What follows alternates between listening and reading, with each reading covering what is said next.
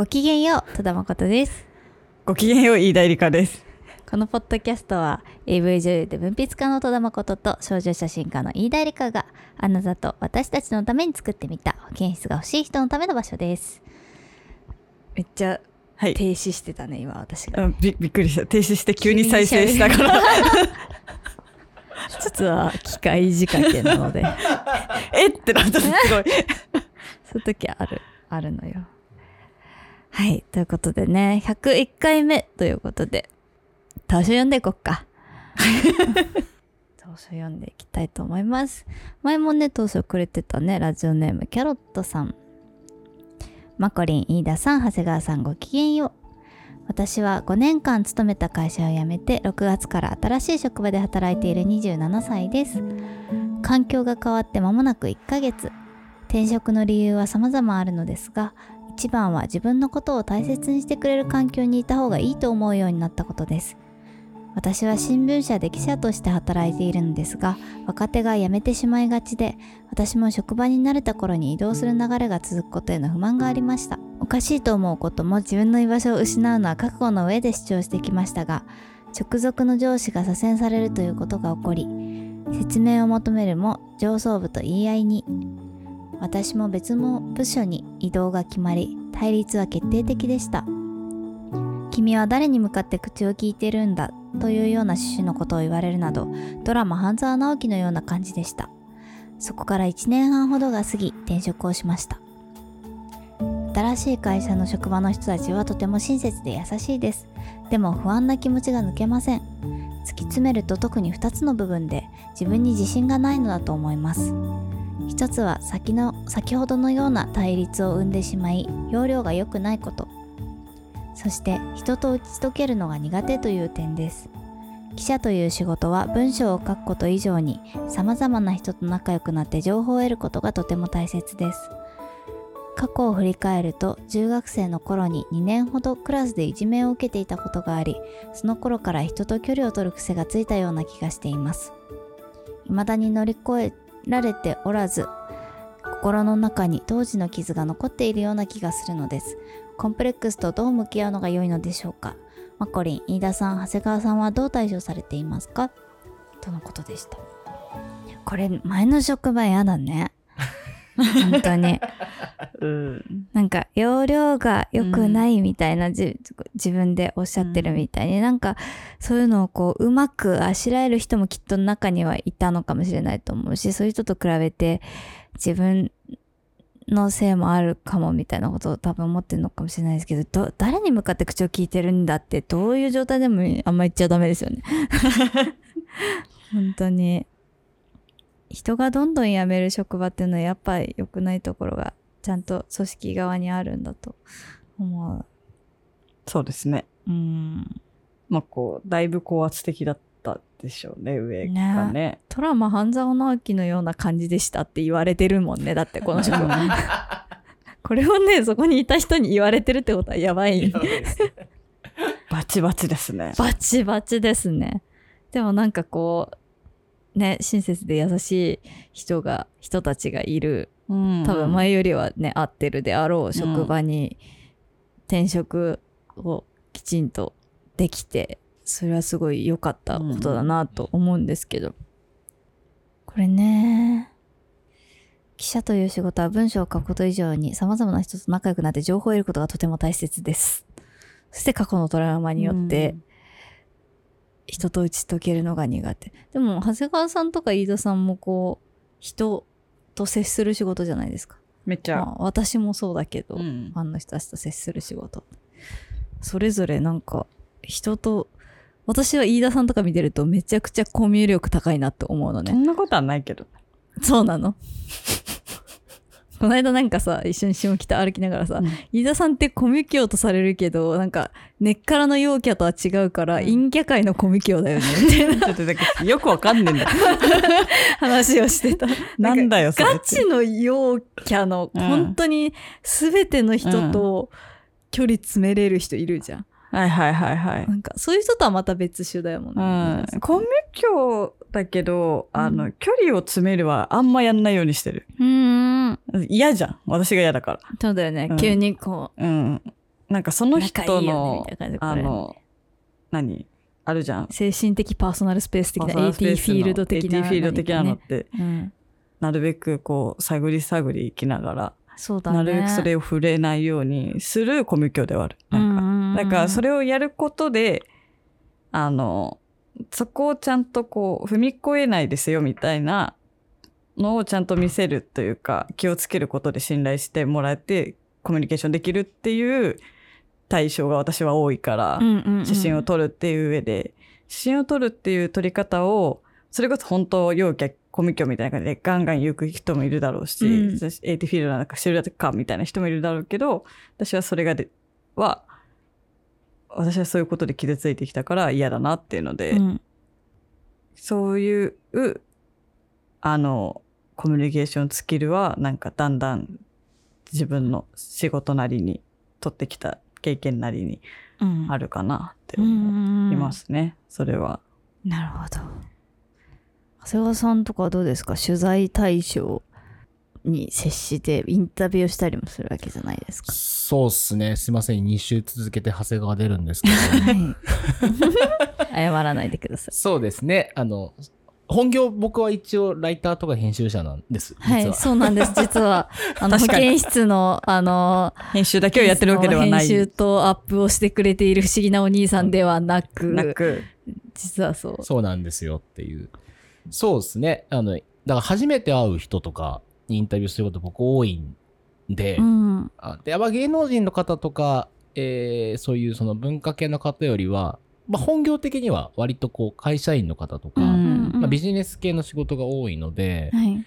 あるんですけど、うん、僕もでもと飯田さんに近いかもしれないです。うん。あんまりその、踏み込んできゃいいってものでもないとは思っているので、適切な距離感の中で話しやすくする空気を作るとかは、ちょっと違う話だと思っててるんですよ。うん。そのうん。相手の懐開かせるっていいろいろ言い方はあると思うんですけど、うん。よりはなんかこういう人は話してもまあ話が通じるかなとか、うん。分かってもらえそうだなっていうこうあくまで空気をどう作るかっていう、はい。ちょっとこうスキルっぽい話にはなっちゃうんですけど、うん。そっちを大事にしてるし僕もあんまり得意じゃないんだと思います、そのうん。ガンガン入ってうんくる、人と打ち解けるうんがそもそも。そうそうそう。多うん。分あんまり得意じゃない。人見知りするし。すごい人見知りなんです基本的に。僕。わかりますなんとなく。そう。なので、実は多分そんなに得意じゃないんだと思っていますね。なるほどね。うんちなみに私もなんですよね。その人と打ち解けるのめちゃくちゃ苦手というか、うん。特に私がうん。苦手なの分かるじゃん、わかる。飯田さん見てて。本当に打ち解けられない人とはうん。本当に打ち解けられないし、うん。打ち解けられる人とは秒で打ち解けるんですけど、すっごい珍しいパターン、それは。で、でも私もすごくたくさんの人とイベントとかで接する仕事で、なんかそれは保健室リスナーさんたちみたいな、なんか自分と通じるとこがあるなとかあ優しくて繊細な人だなっていう人も多いんだけどあの全然そうじゃない人がいっぱい来る現場もあるしただ水着の女の子の写真が撮りたくて来る人とかともはいはい。一日何十人も接するとかもあり得てでそういう場に限ってやっぱ時間が全然ないから少ない時間であの楽しいと思って帰ってもらわないといけないんですね。でもこう自分と性質が近い人にが楽しいことは本能的にわかるけどそうじゃない人の場合は見て考えなきゃいけない。この人はどこまでの話をしたら楽しんでくれるだろうとか、逆にこの人は、まあ、これちょっと 悲しいとかあんま良くない話かもしれないけど、まあこの人はあんまり私の個個性が出ることを望んでいないなっていうのがうん本能的に分かる場合はなるべくプレーンな人として接するように心がけたりとか余計な情報を入れない方がいい,、うんうんうん。いいだろうなっていう場合もあるしなんか本当に使い分けているなと感じていて、うん素で話していいなって感じる人もいるし、うんなんかなので打ち解けられてるわけではないんですよね多分さっきのうん。飯田さん、長谷川さんと一緒で。なんか、その自分の打ち解ける。そもそも要はさっきもちょっと話したけど、友情友情を感じるのと全然、うん。あのい今この場にいる相手の人とこう、なんだ不愉快になることなくちゃんと接して誠実に接するっていうこととはまた別のことだと思うから、うん。でもまあ記者ねお仕事としての記者さんっていうものっていうのは本当必ずしもね。心から打ち解けることが大事っていうことではない、うん。ん。ですよねきっとね。あもちろんそうした方がいい仕事もあるのかもしれないですし、うん。でそういうふうに教えてくる人もいるとは思うんですけど、全部が全部そうではないのではっていうふうには思いますかね。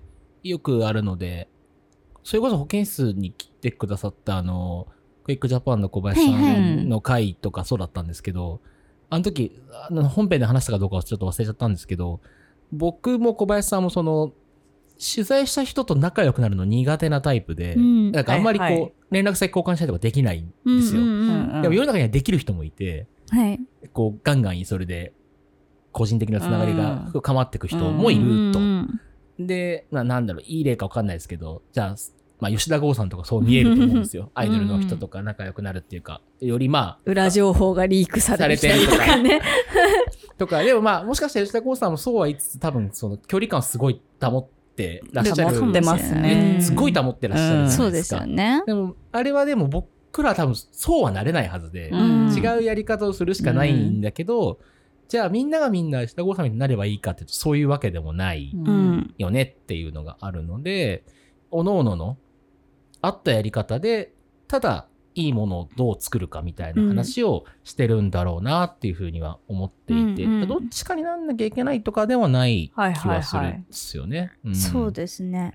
なんか私もは、このインタビュアーさんすごい話しやすいなとか、うん話しても大丈夫だなって思える時って、うん。必ずしもその人と心理的距離が近いわけでは別にないと思ってて、なんか話しても大丈夫な気がするなとか、うんうん話してもバカにされないかもな。みたいななんか空気の話なんですよね。で。多分そこに対してそれを意図的にやってる人もいると思うしテクニックでうん。そういう空気を作ってる人もきっと今まで取材してくれた人の中にはいるだろうしそうじゃなくてもともとフィーリングが合う合わないみたいなこともあるだろうし、そうですね。本当一概には言えないんですけど。でも、うん。なんか必ずしも仲いい人に心がひあなんだろう仲いい人に多くの情報を渡せているとか、そういうことでもないしね。ううんん。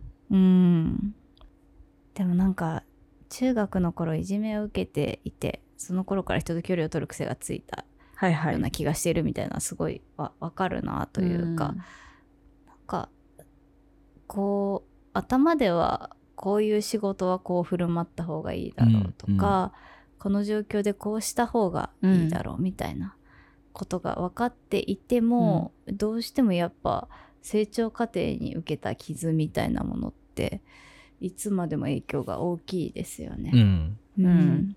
僕、この当初読んで思ったのは、うん。こう、乗り越えなきゃいけないんですかね。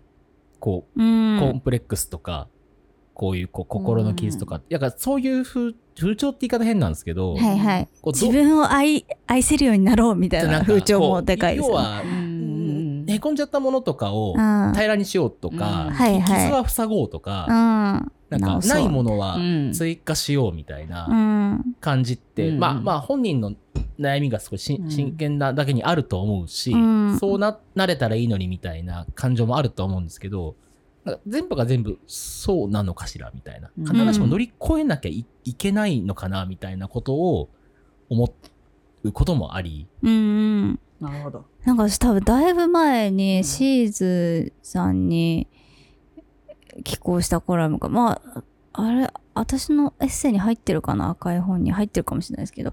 コンプレックスっていうのは愛を待つ場所っていうふうに言い換えたエッセイを書いたことがあって、でなんかそれは何が言いたいかっていうとまあ自分にもそのコンプレックスってものはたくさんあったし今もあるんですけどなんかそこがコンプレックスとしてあるいは傷としてあってくれることによってそれに近しい傷を負ったことのある人とか分かち合えるかもしれない人に見つけてもらえる目印になっている。あるいはうん。そ、の分かり合えるかもしれない。他者との照合するための手がかりの一つになっているというかなんか全ての傷が癒えてなんかどこにも自分の中に凹凸がないうん。つるんとした状態になれるのだとしたらそれにこうしたことはもしかしたらないのかもしれないんだけどでもそこにこうなんだろうパズルのピースみたいにポコポコとした穴はいはいはいや出っ張りがあるおかげで、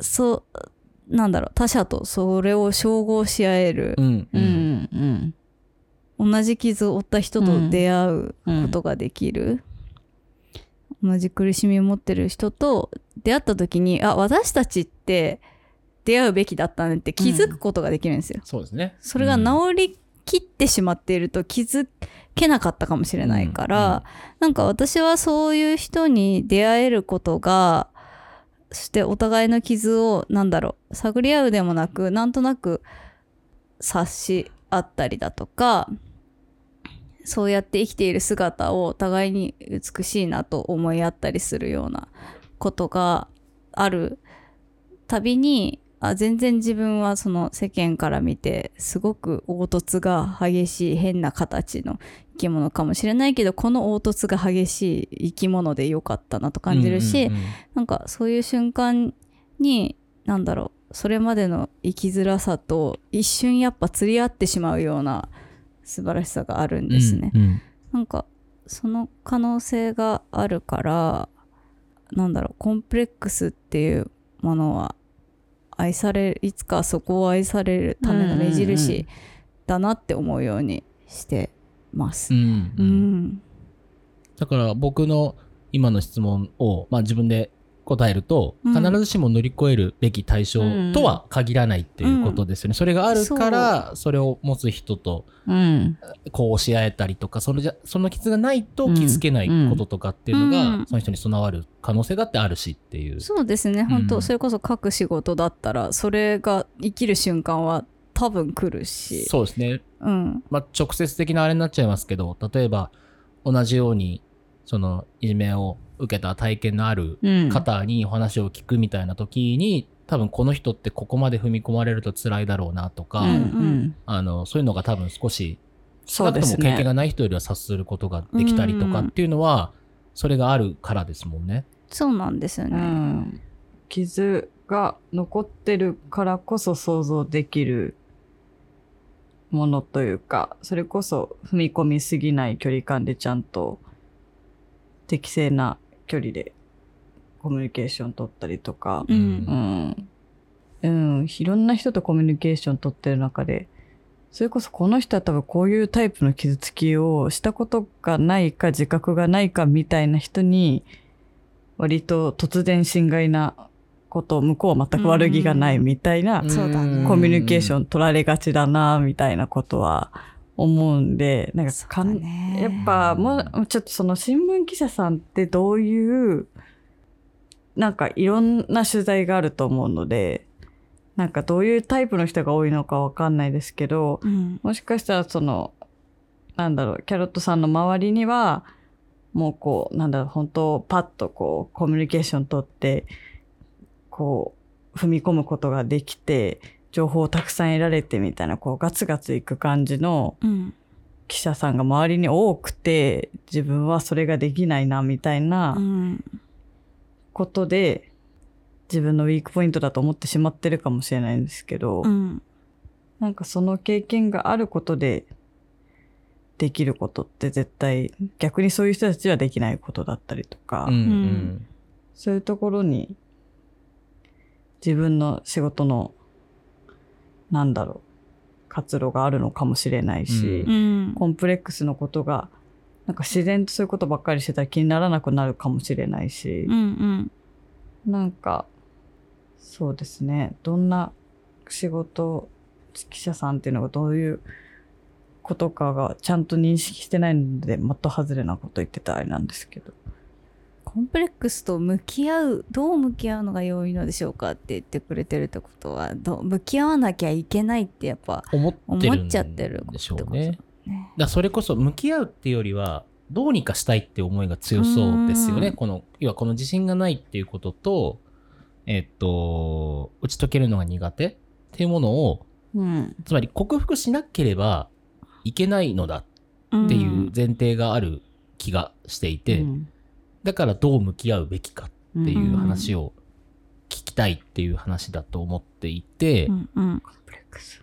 だそれに今僕らはそれそもそもそうなんでしたっけって話をちょっとしてるところがあるんだろうなと思っていて、でもこれはこれで大事なことじゃないかなって思います。うんうんなんか割と結構こここうするべきとかはいはい。にはまはまっちゃってうん。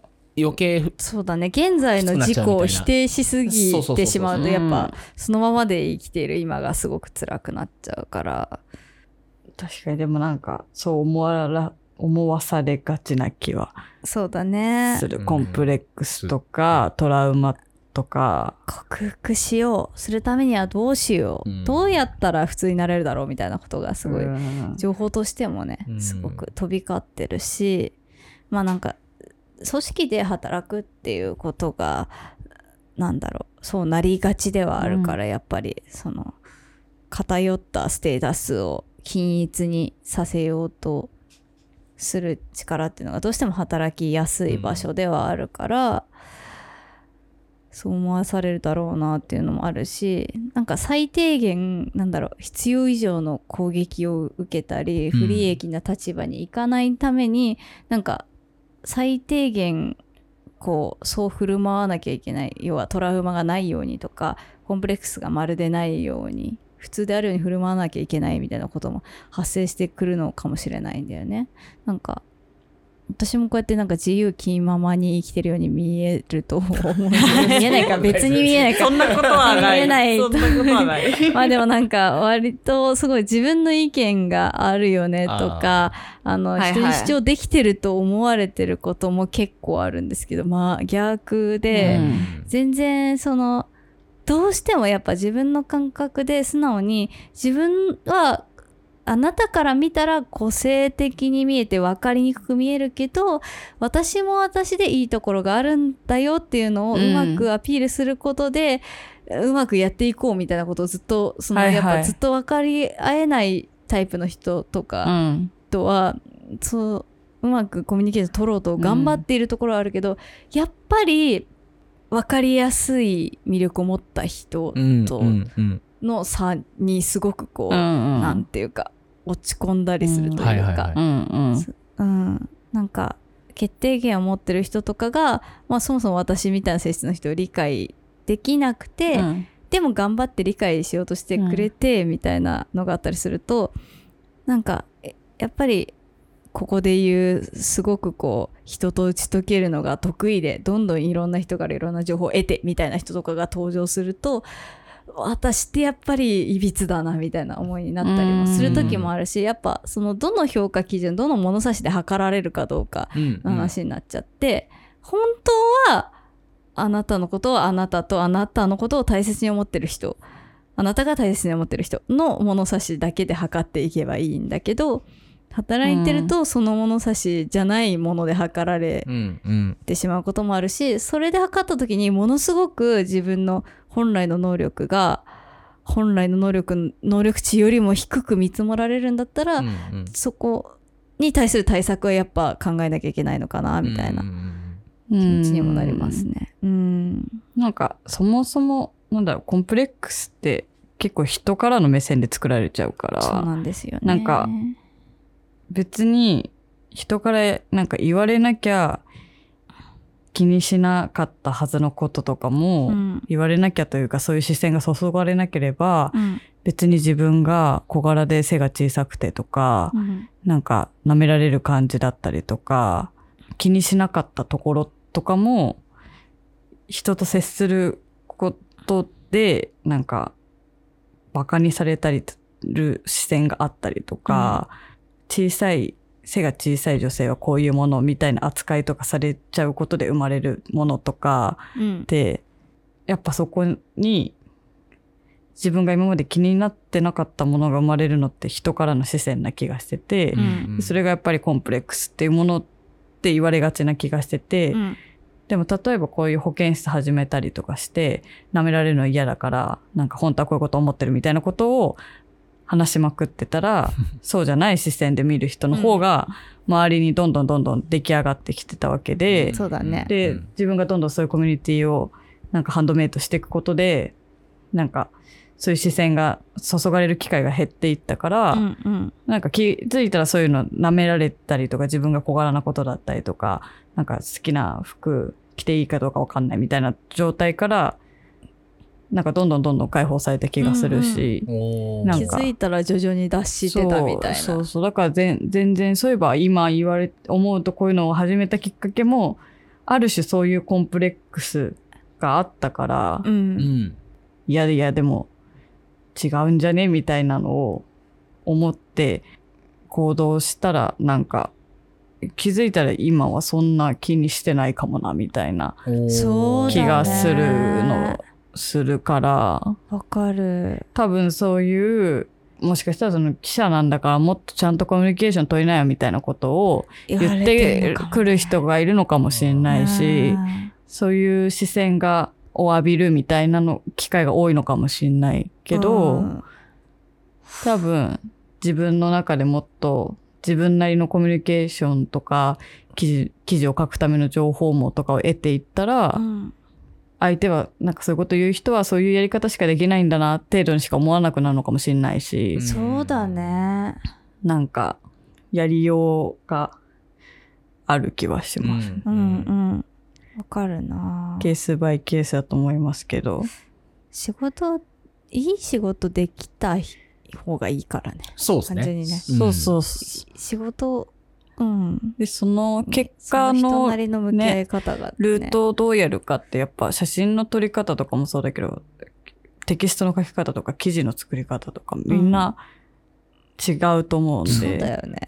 構築の仕方が違って、理想も違うんって、うん。でそなんだろうその人にとってのこういう風に仕事ができるのが自分にとっていいっていう方法と方角を突き詰めていくのがうん。一番いいんだろうね。うん。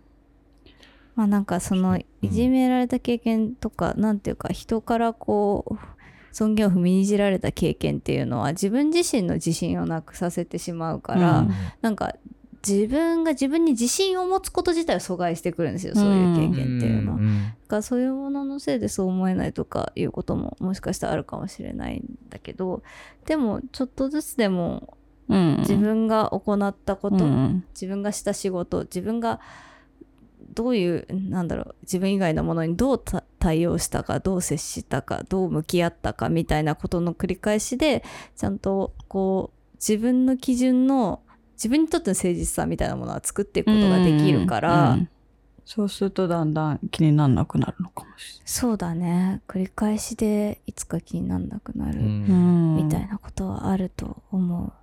私も多分、うんものすごく気にしてて、今じゃいつの間にか気にならなくなったことってたくさんたくさんあると思んすごいある気がする。ねうんう。この5、6年とかうで、んすごくある気がする。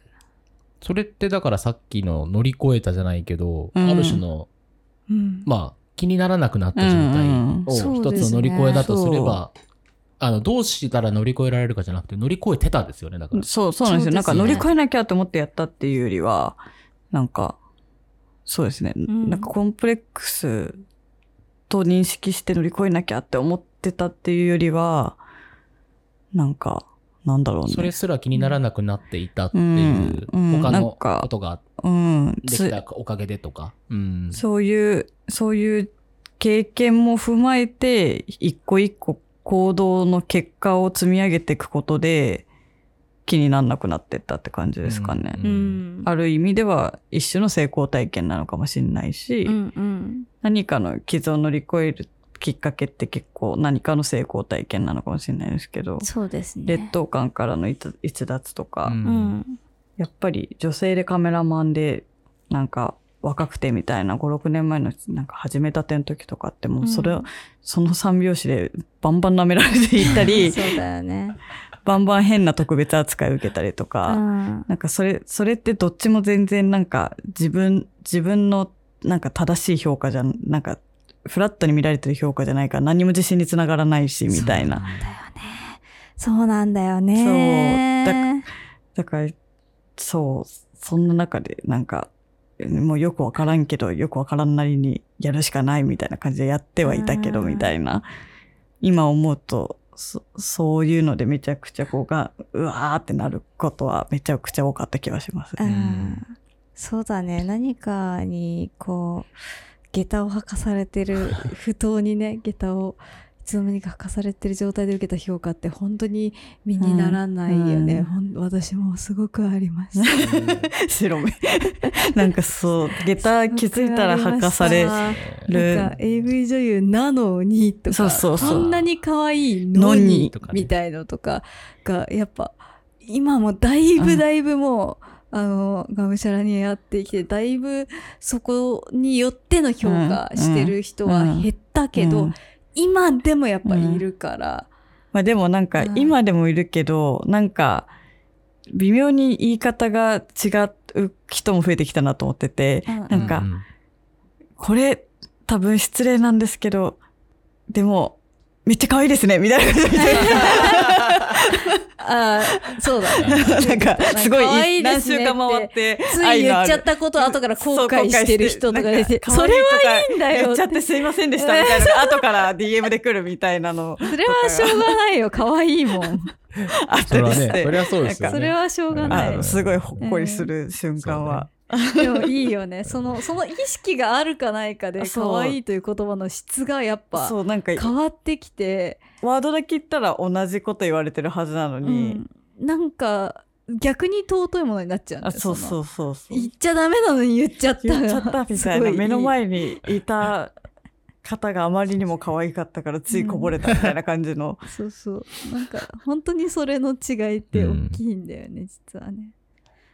あと、ごめんなさい。僕一個聞いてて思ったことあるんですけど、言ってもいいですか？なんか、あの、やってるうちにになんなくなった話でうん思い出したっていうか、自信ってなんだろうって考えた時に、一個あるかもなと思ったのは、僕再現性が高いかどうかだと思ってんですよ。ほう自信があるかないかって。うん。要は、自信がない時って失敗するかもって思うから嫌なわけじゃないですか。はいはいはいはい自信があるとどうなるかっていうと、まあうまくいくやろって思ってるんですけど、うまくいくやろってことはうまくいったからなんですよ。そうですねあ。ーしかも一回は。複数回うまくいった経験があると強いですそうよね。すると、まあできる気がするうんっていうはい風になるわけで、確かに。だから自信がない状態から自信をつけようと思った時って、まず無理なんですよ。自信はつかないものなので。うん。そうですね。意識改革とかじゃないですないないないないっていう、その何回もやってて、そうですね。うまくいくから、多分いける気がするっていう。うんその経験自体がその、あれですよね。そうそう、うん多分料理とかもそうだと思うんですけど、簡単によくある話だと。なんか、なんていうんですか？表情が。ほら、冷蔵庫の残り物で何か作ってよみたいな話で、はいはいはい。全然その、か家庭科の調理実習もしたことない人に言って、うん。じゃあ自信ないからちょっとできないわっていうのは当たり前じゃないですか。うんでもなんか。わかんないけどやってみて、やっていくうちに、こう、勘どころが分かってきて、うん。うんなんか、何回も何回もやってるから、うん今だったら、まあ大体冷蔵庫見ればうんパターンでいける気がするだったら、はいはいはい。い多分自信がある状態なんです確かに経験わかる則で自信が。なこれがあれば一記事書けるみたいなありますよね。うん再現この性が高いっていうかぐらいのものがあればうん書けるうんみたいなのが分かってくると、うんそう取れ高がつかめてる感じとか何時間でできるかも分かる。うんそう。結局繰り返し反復してるうちにっは大事ですね。ていう時なのかな、うんその予測がしやすい状態？うん。確かに。うん。私の晴れ女の謎の自信はすごいです そうですね。なんか、すごい、6月だし、雨前提で相談とかされても、まあ大丈夫だと思うんだよな、みたいな感じ。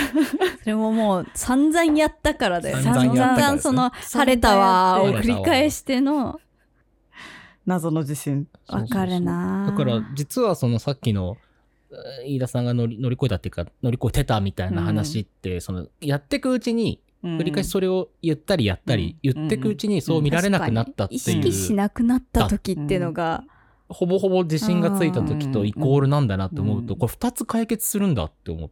そうです確かねに。すごいですね。すげえってなったんですだから。確かに。なんかこれは別ににそう思えなくてもいいんですけど、うんそのコンプレックスについて書い昔書いたエッセイで最終的にはあのいいつか消えちゃう程度のものなんだなと思うとちょっと寂しくなったっていう結末に行くんですよ。はいはいはいはい。この自分の顔の嫌いなとことか、うん体型の嫌いなとことか、ここういう癖が嫌いとか、もうなんかどうせいつか愛のために生きていたらきっと自分自身でなり誰かになり愛するなり愛されたりなうん。りしてしまうであろうものだから、その時に多分自分も気づかないうちに消えてしまう。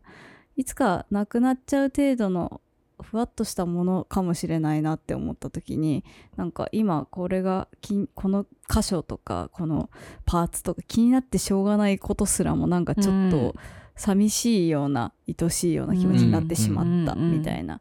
まあなんかそうは思えない時もみんなあると思うし、うん憎くてしょうがないみたいなことも全然自分もあるんですけど、自分のなんか性質とか、うんうん。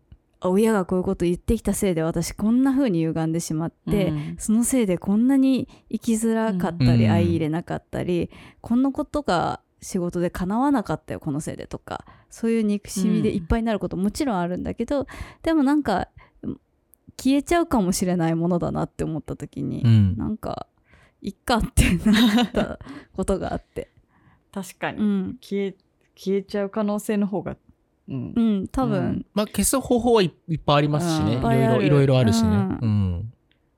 見た目のことであれば、それこそ外科的なやり方もあるだろうし。そうそうそれもできるし、うんそうじゃなくてもなんかそこ可愛くねっていうなんか好きな人とか言われちゃったら消えちゃうかもしれないし、うん。自分で愛着湧いちゃってうん。直せない、私結構そのタイプで整形しないのってなんかコンプレックスないわけじゃないんですよ、うん。全然ないわけじゃないし、もう AV 業界やばいんでみんな綺麗すぎて。本当に。ね。で言っちゃえばどんどんやっぱコンプレックスをあの刺激され、どんどん直してっちゃう人もいっぱいいるし、まあまあそうですね。はい。なんか刺激されるんですよそういう人たちと並んでると。うん。でそのなんだろう作ってる側の美醜の基準もかなり、高いそうそうそうよね。完璧になん、うん。完璧にな何が完璧って話なんですけど、まあでもすごいお人形みたいな顔の方がいいって思ってる人すごい多いから、な直しゃこんなに苦しまずに済むのにって思ったこと何回もあるんですけど、やっぱ、うんで外科ま美容外科まで相談に行くまでも全然やったことあるんですけどあなんかやっぱ寂しくなっちゃってやっぱやめちゃうんですよ、や、ね。でも、うんなんか、すごいわかるかも。なんか、自分がっていうよりは、え、可愛かったのに、みたいなのを、あ思う時あるよね他の人に。ある。本当にこれはあ,、んまりね、なんかもちろんその、もっと可愛くなりたいとか、ポジティブな気持ちでやってるだろうから、うん。すごい身勝手だなとは思うんだけど、ね、エゴではあると思そいうつ。つ。そういう時にちょっと寂し変わってしまったことに寂しさ感じるとかは、うん。なんかちょっとわかるかも、うん。なんか、ね特に好きだったのにみたいなななんかとこを修正されちゃうとかある僕なんかこれ言ったことある気がしますけど、刃抜いちゃうんですよね、みんな。あそう。なんだよね。とかね。もちろんちょっと尖りすぎてて実が入れてる子とかは、まあ、かわいそうだから。なんかね傷ついちゃってうん。とか。あのそうなんだって思うんですけど、刃とかあ可愛いのとにね。なんかは鼻筋とかもさなんかそうですよね。なんかすごいみんな同じような綺麗な巣っていうよりも一人一人のなんか鼻筋で全然美しいのになって思う時とか、私があんまこう過度なレタッチ苦手なのもなんかそういうそこを否定する感じだったりとかうん。なんか全然素敵なのになみたいなところを修正しなきゃいけなかったりとかって、うん。なんか複雑なそうだよね。そう気持ちになるというか。すごいわかります、なんかそれをこうそのままで素敵だっていうことを伝えきれなかった世界の側に対して悲しい気持ちになるね。る。なんかそう思ってなんか直直したいと思わせてしまうのってそこがなんか微妙だねみたいなことを言ってくる人がいるっていう事実があるっていうのうん。があまりにも少佐なので、そうなんだよね。なんかその事実が寂しい悲しい、その子自身は本当そのなんか本人がうん。納得できれば何をしても全然何をしてうもん。その人自身の話だからいいんだけど、うん。なんか世界の側に対してうーうん。ん。って思う、うん、だからこのキャロットさんのなんかそういう過去のトラウマとか経験とか傷つきに対してなんかこう引け目を感じてしまうのも、うん。なんかそういう視線が注がれたりとかそういうなんか風潮があったりとか、うん。なんかまあねその傷つきの経験自体がそういう良くない視線のだったり言葉だったりの応酬だったんだろうし、うん。でもなんかやっぱ自分自分のなんかなんだろう。自分で結局どうにかしていかなきゃいけないからさ、うん。なんか最終的には、うん。なんかきっかけとか結構人だったりするんですけど、うん。自分でやっていったことでそういうちっちゃな成功体験が積み重なるとなんかむしろあこういうことを経験してたから自分はこの人に寄り添えるなみたいなこととか。うん。いやその傷つき自体をとか良くないなんか過去の経験を承認することは絶対したくないんだけど、うん。ね。うん。嫌な嫌なもんは嫌だ。やだそれは嫌ですよ。嫌なもんは嫌だ。嫌なことないならない傷だつけたやつは許すとかはない、はい。うんなできることなら何もそういうことがなくて全然陽キャのコミュ境で生きてかったしみ生きてたいな。なかったし、うん。本当それ思うわ。でも、全然想像ができません。ね。カーストの上にいる陽キャのコミュ境はちょっと想像ができないですけど。この間もう完全にずっと陽キャのコミュ境の、うん今日この世のカーストのトップとして生きていたであろうはい。方に、はいなんかマコリンとか本当なんか文章とかで表現できてそれが世間にも読まれててすごい羨ましいすごいよみたいな言われていやみたいな。あなたの方があなたあ私はあなたになれるならなりたかったよ、みたいな。そうあのコミュニケーションが人と 面と向かってできるなら文章など達者にならなかった。できないからこうあー。うちにこもってこうなったでも、それ面白いね。なんかそう、できないから、できないなりにやってきたことが、うん。できる側の人がいいなになあっちゃそうっていう。殊な能力があるみたい。にすごい転換が起きて。ますね。ですね。でも陽キャのコミュニケであることは特殊能力だからね。いや本当に。本当に。本当に。だいぶ強めの。オールマイト。オールマイト。ヒロアカの。ルフィルフィ。ルフィ。ヒロアカじゃないんですヒロアカじゃない。オールマイトまで言ったらヒロアカで言ってくるのかと。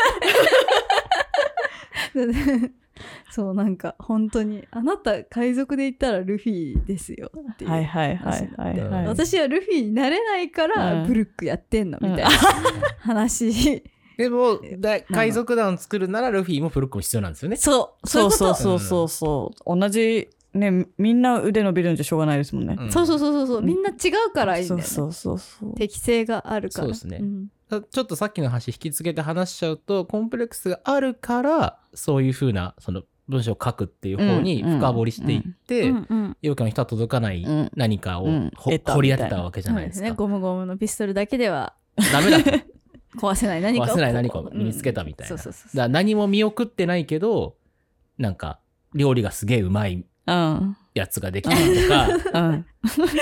なんか薬学にやたら詳しくなったりとトナか。カイがいたりトナとか。カイがいたりトナカイなのに何なんだよみたいなね、うん。それこそね、そういう目線を浴びせられててもね。ね多様性すげえ。ーっえてなるんですよね。だから。ワンピース多様性。性だな。確かにねトナカイが医者してんのがすごいよね。改めて。なんかみんなさ、うん。子供の頃にあれ見てるからさ、なんかトナカイが医者って普通に思ってたけど、うん。よく考えたらトナカイが医者ってすごくないですか、うん。すげえっすよ。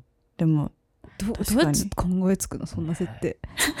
でもなんかそうだなと思ったんですよ。さっきのそのコンプレックスがあるから掘り下げるって行動をした結果、何かに行き当たって、うん。それはそれを持ってない人からすると、うん。羨ましくも思われるようなものになってるっていう、うん。ずってそのさっきの転換って飯田さんが言,、ったように。でそれでこう世界とか、まあ、チームとか、うん。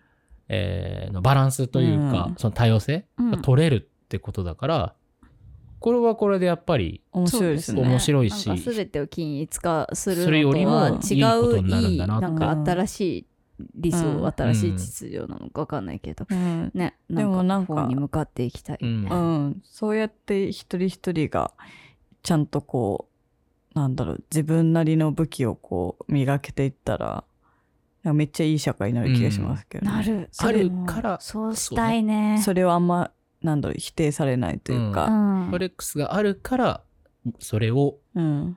なんかそう、そのままでも生きるためにはとか、ううん。んそれを使ってどうとか、ね、これがあるから誰かと何かができるとかっていうのを突き詰めていくと、他の人だとたどり着けないものになってるってことですよね。